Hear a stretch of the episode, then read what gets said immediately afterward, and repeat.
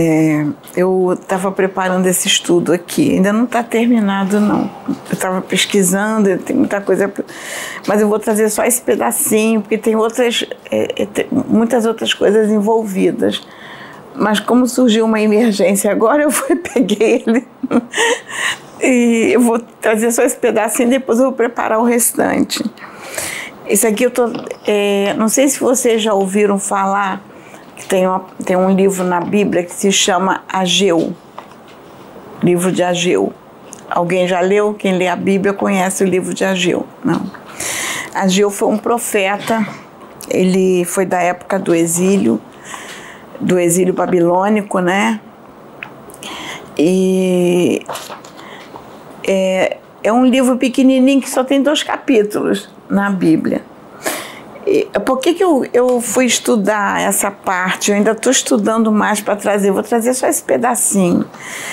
Porque a gente, quando aborda esse livro de Ageu, a gente é, aborda muito o contexto histórico da luta travada. Mas a gente fala só na questão história da luta material. E eu, sempre que eu li esse livro, eu sempre procurei ir além de, olhar além daquilo que se apresenta, daquilo que é colocado. Então eu vou fazer uma, uma, uma colocação desse livro, não na, na relação histórica e material, mas na relação de espiritualidade. Da, de você transcender, você entender o significado daquela época, que foi uma época de apocalíptica. Foi uma, uma época, foi uma fase, foi uma mudança de transição, é, mesmo sendo com muita dor, muita luta, porque houve muita luta, é, muito sofrimento, mas foi uma época de crescimento que trouxe muitas coisas, muito trouxe muito conhecimento realmente. Houve, houve uma procura grande e também um afastamento grande. Mesma coisa que nós estamos vivendo hoje. Enquanto uma minoria está se espiritualizando, a maioria não. Era, foi a mesma coisa.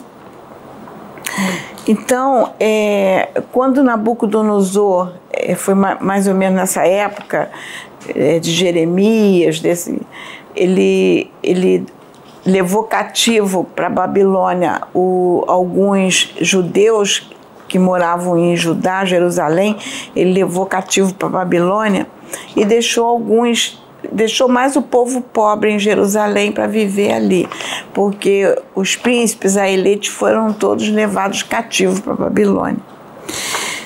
Ah, quando é, Nabucodonosor perdeu é, o domínio ele foi dominado por uniu houve a união da, da, da Pérsia com a Média houve a união dos dois então Ciro da Pérsia e, e Dario da, da, da que, é, aí formou o Império Medo-Persa aí eles dominaram a, a Babilônia então, o Nabucodonosor, eh, com a morte do Nabucodonosor, a Babilônia teve uma queda e o Império é, Medo-Persa teve o seu apogeu. E aí teve os que foram exilados, é, Jeremias profetizava antes do exílio que Jeremias pedia ao povo que não fizesse guerra contra a Babilônia, que cedesse às exigências de Babilônia e fossem não fizessem a guerra, porque eles seriam destruídos, mas não foram ouvidos, foram para a guerra e perderam e foram levados escravos para para Babilônia. E muitos, e até Jeremias dizia assim: vocês se preparem que lá vocês vão ficar muitos anos, então construam casa, constituem família, porque vocês não vão voltar tão cedo, vai demorar um bom tempo. E, e Zorobabel, ele nasceu na Babilônia, ele era um judeu, foi, os pais dele foram exilados, ele era da descendência da, de Davi, ele tinha uma de, descendência da monarquia de, de Davi, do rei Davi. Então, ele nasceu na Babilônia. Então, ele foi criado com os costumes da Babilônia e os costumes dos judeus, porque morando lá, por mais que você não queira, você acaba adquirindo alguns hábitos do local, né? Aí, quando Ciro dominou a, a, Babilônia, ele então permitiu, logo de início, ele permitiu que alguns judeus retornassem a Jerusalém para reconstruir a, o templo de Jerusalém. E, e ele liberou Zorobabel, que vinha de descendência de Davi, para reinar em Judá. Aí ele, Zorobabel veio para e começou a, a, a, governar Judá, porque tinha descendência direta de Davi, vinha de descendente de Davi. Aí foi nessa, com, com, com Zorobabel, foi o, o ele se tornou governador de Judá e ele também foi junto com é, Josué, não Josué de Moisés, outro Josué, que já esse aí já não existia há muito tempo. E aí Zorobabel foi com a incumbência de reconstruir o templo de Jerusalém. Olha a importância disso. Numa época de muita guerra, é, o povo já assim, já exilado lá, os pobres que ficaram em Jerusalém. Jerusalém acabou sendo invadida pelos samaritanos, que eram judeus também, mas era da parte de Israel, né? que ele, o reino já tinha sido dividido, então os samaritanos é, ocuparam é, Judá.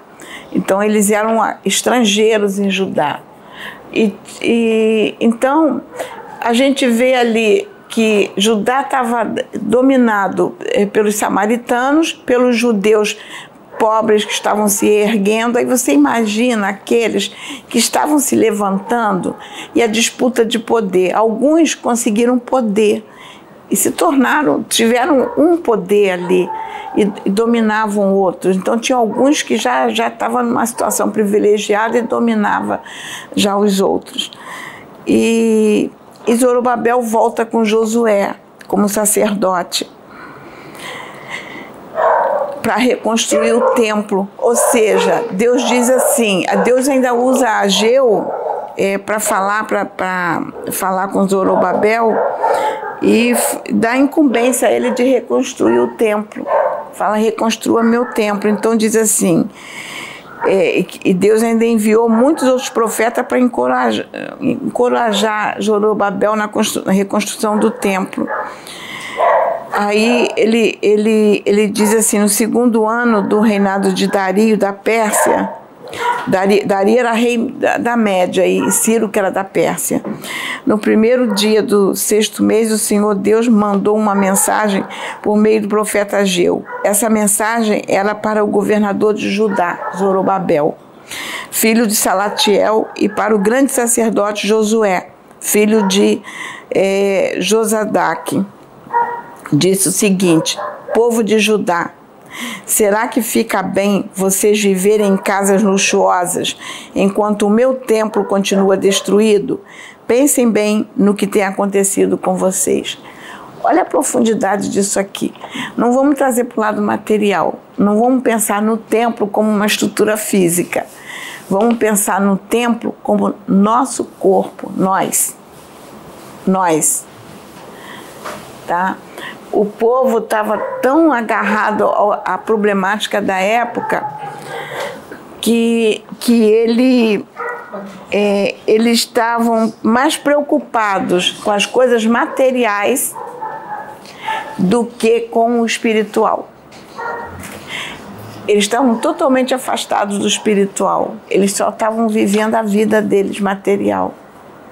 Por isso que diz, ele, ele diz aqui a profundidade: é, será que fica bem vocês viverem em casas luxuosas enquanto o meu templo continua destruído? Enquanto nós estamos vazios de Deus, porque estamos preocupados com os bens materiais. Estamos preocupados em adquirir, comprar, crescer, poder que não é diferente de hoje, mesmo com tudo que nós estamos vivendo, dizer assim: é, ah, nós não estamos em guerra aqui dentro, nós não fomos escravizados, nós não fomos é, exilados. Mas o que nós vivemos, é, e a gente brinca assim porque quem é que nunca disse a seguinte frase: Poxa, eu vivo para pagar imposto? Quem que nunca disse?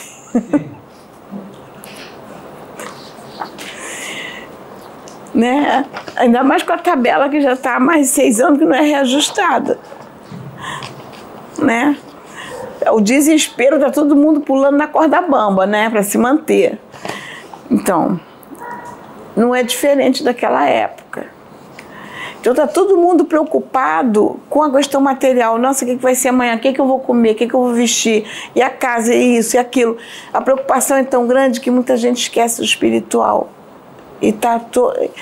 a, a vida está tão. Tá, tá massacrando tanto homem, a vida material, que o homem está se afastando do espiritual. Que às vezes ele fica tão desesperado com a vida que ele está vivendo que ele se afasta. Então, quando deu a ordenança de reconstruir o templo, era para que movimentasse o povo para voltar para Deus trazer o povo de volta para Deus, que não é diferente do que está sendo feito hoje. Quantos templos estão sendo reconstruídos nessa época? Quantos trabalhos tem no YouTube? São templos reconstruídos. Quantas pessoas Deus tem levantado na nossa época para trazer uma palavra no YouTube, num localzinho, é, numa igrejinha, são templos reconstruídos. São pessoas, são vidas que estão sendo reconstruídas, são templos reconstruídos. Aquele que está à frente de um trabalho está sendo um templo reconstruído para ajudar o povo a se aproximar de Deus. E a luta que Zorobabel enfrentou para a reconstrução do templo foi muito grande. Para vocês terem ideia, a luta que ele travou ele, ele nasceu na Babilônia é, e ele morreu com 56 anos de idade. Ele retornou do exílio, mais ou menos em torno, alguns botam mil, em 538, outros 539 é, antes de Cristo, que retornou da Babilônia para Jerusalém ele tinha mais ou menos 27, 26, 27 anos de idade. Tá? É, podia ter até 28 nessa faixa. Ele começou a obra assim que ele começou e chegou na Babilônia, ele começou a lutar para reconstruir o templo. E a luta que ele travou ali com os samaritanos que lutavam, que não queria a reconstrução do templo, a luta que ele encontrava com, em, em torno dos próprios judeus que lutavam contra ele para não reconstruir o templo, porque tinha judeus que estavam dominando, ele tinha poder, ele dominava os outros, ele estava crescendo, ele já tinha um domínio, ele não queria perder esse domínio. Então, reconstruir o templo, levar o povo de volta para Deus era perder esse domínio sobre esse povo. E eles não queriam, eles lutavam que não queriam a reconstrução do templo. E, e a luta dele foi, foi tão grande que ele, ele levou 24 anos para reconstruir o templo.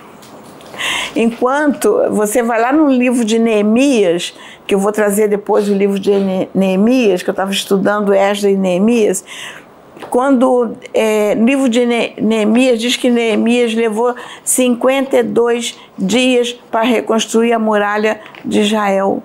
Zorobabel levou 24 anos para conseguir reconstruir o templo.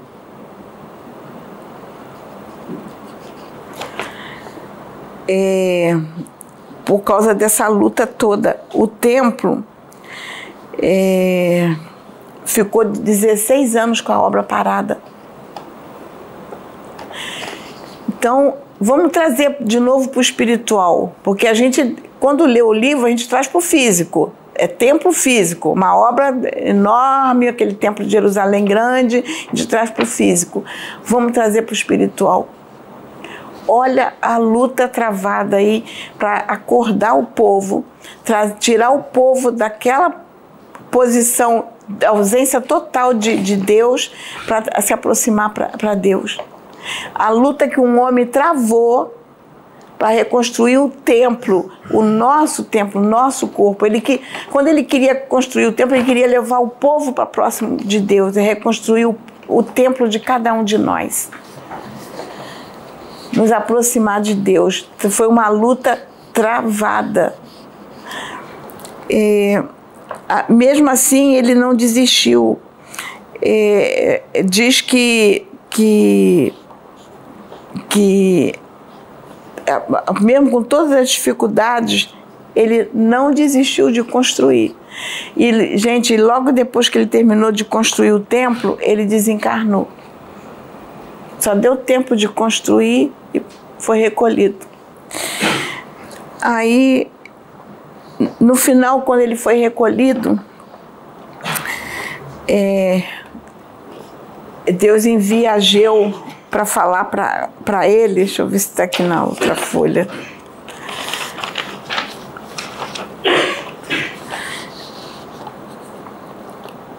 Aqui diz assim: que no dia 24 do nono mês acabou-se de construir o alicerce do templo.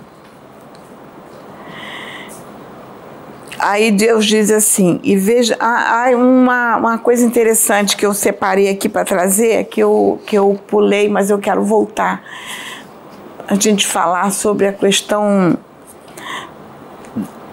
que a gente fica tão agarrado à doutrina, tão agarrado a, a, a ritual, a doutrina, que a gente acaba se afastando de Deus. Então o povo já estava afastado de Deus por causa de tudo aquilo que, que eles viveram, que estavam vivendo, e, e a rotina. Aí Deus diz assim: Deus usa Ageu e pergunta assim: diz assim, é,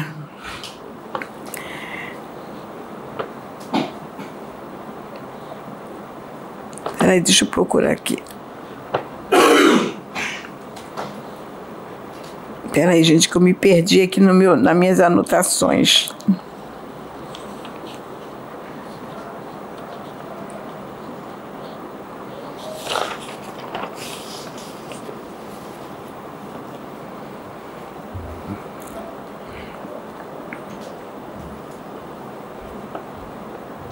Aqui, ó.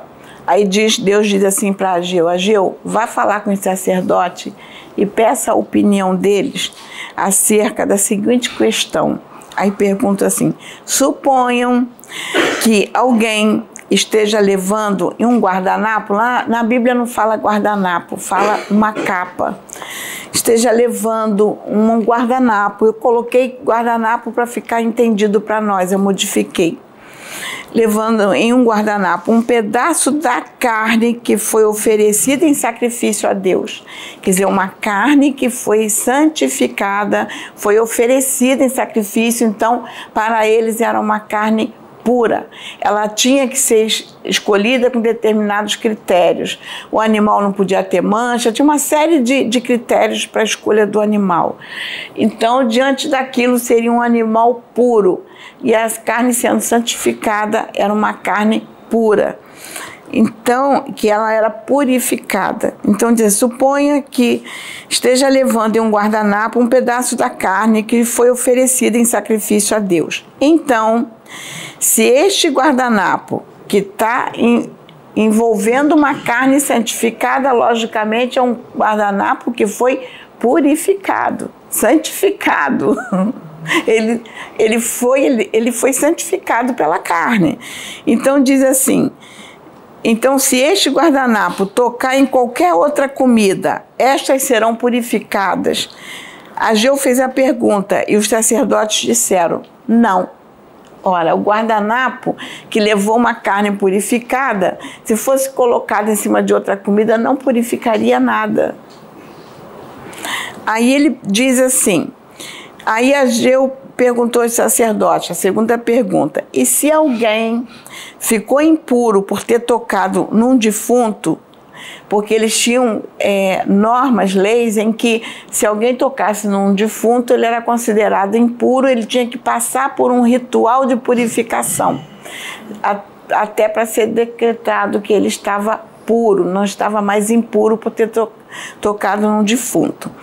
Então diz assim: se alguém ficou impuro por ter tocado no defunto e depois tocar em qualquer uma daquelas comidas que são santificadas, é, isso quer dizer que elas também ficam impuras? Aí os sacerdotes responderam: sim, elas ficam impuras. Não tem muita lógica aqui, tem?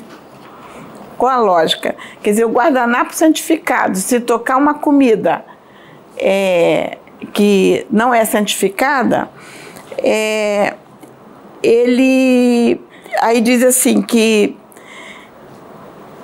ele não tem condições de purificar aquelas comidas. Ele não vai purificar, mas o que é impuro,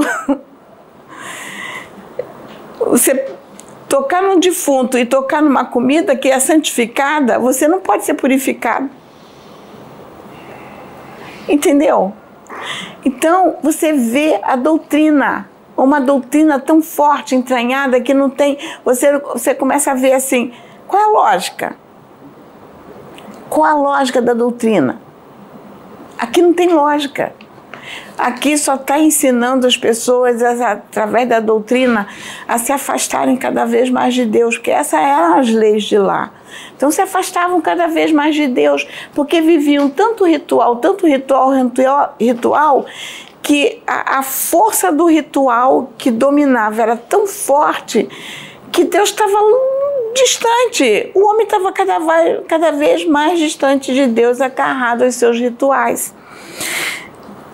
Aí, o, quando o Zorobabel então termina de construir o templo, e pouco antes dele falecer, Ageu vai e entrega uma nova mensagem a Zorobabel e Deus diz o seguinte: é, vocês acabaram de construir o alicerce do templo e vejam bem o que vai acontecer daqui em diante.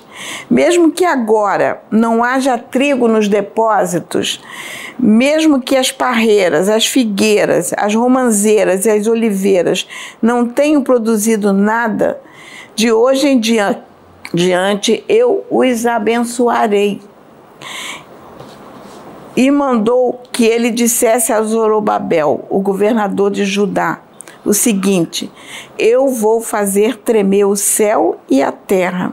Vou derrubar os tronos dos reis e acabar com o poder de todos eles. E quando aquele dia chegar, eu farei com que, em meu nome, você governe o meu povo, pois você é o meu servo escolhido. Eu, o Senhor Todo-Poderoso, falei. O que, que eu quero trazer nessa passagem aqui? Deus diz assim: vocês estão voltando para mim, mas é, vocês vão continuar enfrentando lutas, porque vocês estão aqui para se purificarem, para melhorarem. Vocês vão ter dificuldades, as mesmas dificuldades vão continuar, mas eu estarei com vocês. Vocês não estarão sozinhos, porque vocês estarão em mim e eu estarei em vocês. E vocês terão força para lutar. E ele diz para Zorobabel: pelo teu esforço, eu vou te dar a chance, a oportunidade de você retornar e fazer uma obra maior. Num tempo em que eh, você será, terá condições de fazer uma obra melhor do que esta que você fez. Então, gente, é, eu estou explanando numa visão espiritual, tirando tanto, tudo do contexto material, tá? Por isso que eu estou tentando trazer dessa forma, porque esse livro só relata, é um livro histórico, relata mais o contexto histórico material. Não é diferente, gente, do que nós estamos vivendo hoje. É, tem muitas pessoas que estão largando vício, se remodelando, se modificando e dizem assim: Nossa, eu estou fazendo um esforço enorme, enorme, mas minha vida não muda, eu estou com a mesma luta. Estou com a mesma luta, não está não não tem mudança na vida, estou enfrentando os mesmos problemas, na mesma batalha. Olha só, fulano não muda, ciclano não muda, a minha luta continua, continua, continua. Não continua não, gente, tem mudança, porque quando a gente muda, Deus nos dá força para suportar a luta. Hoje eu, eu, eu li um depoimento de uma é, eu vou chamar mulher, porque é uma mulher para mim, sabe? Mas é um depoimento de, de uma é, transexual. Mas quando eu olho, eu vejo uma mulher. Então, para mim é difícil trazer a palavra transexual, porque é uma mulher. E eu vi o depoimento dela hoje, num, num, fazendo uma pesquisa, e foi um depoimento triste, quando ela disse assim: que a nossa sociedade está estimulando a um matar os outros. Porque ela fala com muita tristeza de amigos que na época, pessoas assim, é, transexuais como ela, que se suicidaram pela pressão da sociedade, tiraram a própria vida. Pela pressão da sociedade. E, e eu estava admirando a beleza daquela mulher. Uma mulher bela, gente. Muito bela. E eu disse assim, nossa, era assim. Você não via defeito, é uma mulher linda. E a nossa sociedade é, destrói tantas vidas que a gente poderia hoje estar admirando a beleza. Sabe?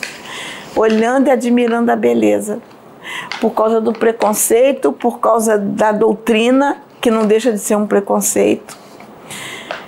Então, quantas mulheres hoje que poderiam estar no nosso meio, mulheres lindas, lindas, que foram obrigadas a tirar suas próprias vidas, porque não foram aceitas, porque eram mulheres em corpos de homem e eram transexuais e a sociedade não aceitou. E isso me doeu, eu chorei muito quando eu estava ouvindo o depoimento dela, falando do suicídio de. E eu falei assim: meu Deus, olha a sociedade que nós estamos, na intransigência que nós vivemos. Não é diferente disso aqui. Eu estou tentando trazer esse contexto histórico para a nossa vida atual. Lá foi a mesma coisa não de, dessa forma como eu estou colocando, mas as lutas para não se reconstruir o templo, para não aproximar a, as pessoas de Deus, as pessoas não se reformularem, não amarem o próximo, não deixar o amor entrar nos seus corações. E, e a gente está nessa tristeza hoje, vivendo é, quantos estão conseguindo reconstruir seus templos? Quantos? Quantos estão conseguindo se aproximar de Deus? Quantos estão conseguindo lutar contra tudo que está vindo aí? Porque os ataques estão grandes. Você, quando começa, eu, eu a gente, quando começou o trabalho, tinha algumas pessoas que se comunicavam conosco no início, tinha pessoas que estavam numa luta para abandonar o, o, vício, mas eram vícios pesados, numa luta. Tinha um irmãozinho que, que se comunicava comigo, dizia assim, irmã, eu caí. Eu dizia assim, caiu não, tu vai levantar. tu é forte, levanta. Cai não. Você, você só deu uma tropeçadinha, você consegue levantar, vamos lá, levanta. E hoje está fazendo um trabalho lindo. E, e a gente está vendo isso na nossa sociedade, tocando, é, é, querendo destruir trabalhos bonitos, destruir pessoas por causa da, da discriminação. É isso aqui, nós temos que reconstruir os nossos templos. Cada um tem que se esforçar e construir o seu próprio templo, voltar para Deus. Dificuldades nós vamos enfrentar, lutas nós vamos enfrentar, que ele diz aqui para Zorobabel, olha, vai faltar, a, a, a, parreira não vai dar uva, vai faltar figo, vai faltar comida, vai faltar dinheiro, vai faltar tudo, mas não vai faltar eu na tua vida. Porque se você resolver reconstruir teu templo, eu vou caminhar contigo. E é essa mensagem que eu quero deixar, gente. Eu não consegui terminar ela muito bem como eu queria, mas eu acho que deu, porque eu queria complementar com o livro de Esdras, Neemias, mas não deu tempo, não, porque é, uma, é um, um período, foi um período difícil de reconstrução. E, mas foi uma mensagem, assim, que eu estou trazendo da forma que eu entendi, eu, eu interpretei, não no contexto é, histórico material, mas no contexto histórico espiritual. Da gente transcender espiritualmente, a gente, é, vamos colocar assim, fazer uma expansão de mente, a gente se voltar mais para Deus, abandonar um pouco mais religião, abandonar as doutrinas, abandonar as, as convicções e se voltar para Deus. É essa mensagem, que Deus possa nos abençoar. Amém. Amém.